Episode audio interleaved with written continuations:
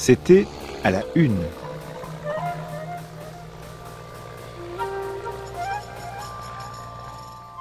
La presse, 4 décembre 1897. Le boulevard. Nos jolies frondeuses. Dès demain, les murs de Paris et de la France seront recouverts d'affiches éclatantes. On y lira La Fronde, grand journal quotidien dirigé, administré, rédigé, composé par des femmes. Et, au-dessous, cette proclamation. Les femmes forment en France la majorité de la population.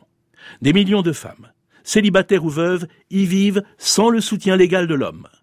Les femmes paient les impôts qu'elles ne votent pas, contribuent par leur travail manuel ou intellectuel à la richesse nationale et prétendent avoir le droit de donner officiellement leur avis sur toutes les questions intéressant la société et l'humanité dont elles sont membres comme les hommes. La Fronde, journal féminin et féministe, sera l'écho fidèle de leurs approbations, de leurs critiques et de leurs justes revendications. Cette déclaration est nette et précise en sa concision.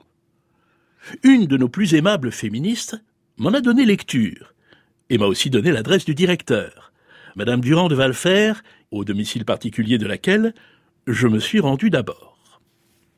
Mais là, on me fit connaître que le directeur de la Fronde passait maintenant ses journées entières dans les bureaux de son journal. C'est là, 14 rue Saint-Georges, que je me présente ensuite et que je suis accueilli par une charmante jeune femme au bandeau tombant qui, très gracieuse, me fait attendre un instant dans une salle de rédaction dont je puis dès maintenant admirer la correcte élégance. Mais voici Madame Durand de Valfer qui entr'ouvre la porte de son cabinet directorial où je me trouve bientôt. Ainsi, chère madame, vous partez en guerre. En guerre? Mais contre qui?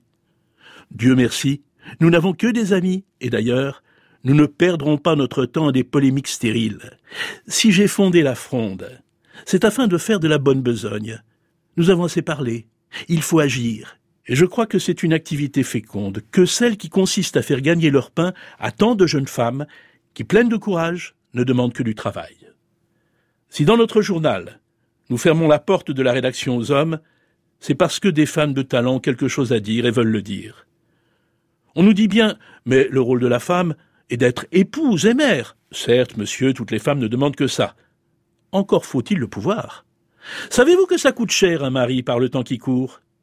Toutes les femmes ne peuvent pas se payer ce luxe-là. Alors quoi? Rester fille?